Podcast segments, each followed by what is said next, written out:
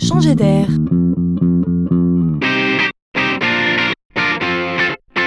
C'est la chronique de Laurent Collen. Nous ne sommes plus à un paradoxe près. D'une part, nous dévoilons nos vies sur les réseaux sociaux. On dit tout, on dit trop peut-être. Sur Facebook, nos vies deviennent des histoires à suivre. D'autre part, nous sommes préoccupés par l'idée même que tout ce que nous faisions sur Internet peut être traqué, capté, historisé quelque part.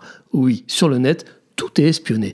Nos historiques de navigation sont connus par quelqu'un quelque part. Et en plus, ces données sont commercialisées. Le business qui en découle est énorme. À titre d'information, les huit plus gros vendeurs de données pèsent 460 milliards de dollars en termes de chiffre d'affaires.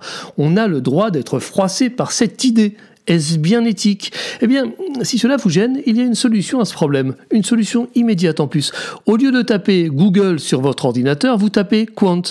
Q-W-A-N-T. Quant.fr est un moteur de recherche européen. C'est comme Google, sauf qu'il respecte la vie privée des internautes. Il ne capte ni ne conserve aucune information de navigation. Quant n'est pas un nouveau-né, il gère déjà plus de 3 milliards de requêtes annuelles. Quant montre l'exemple, qu'il aime le suivre.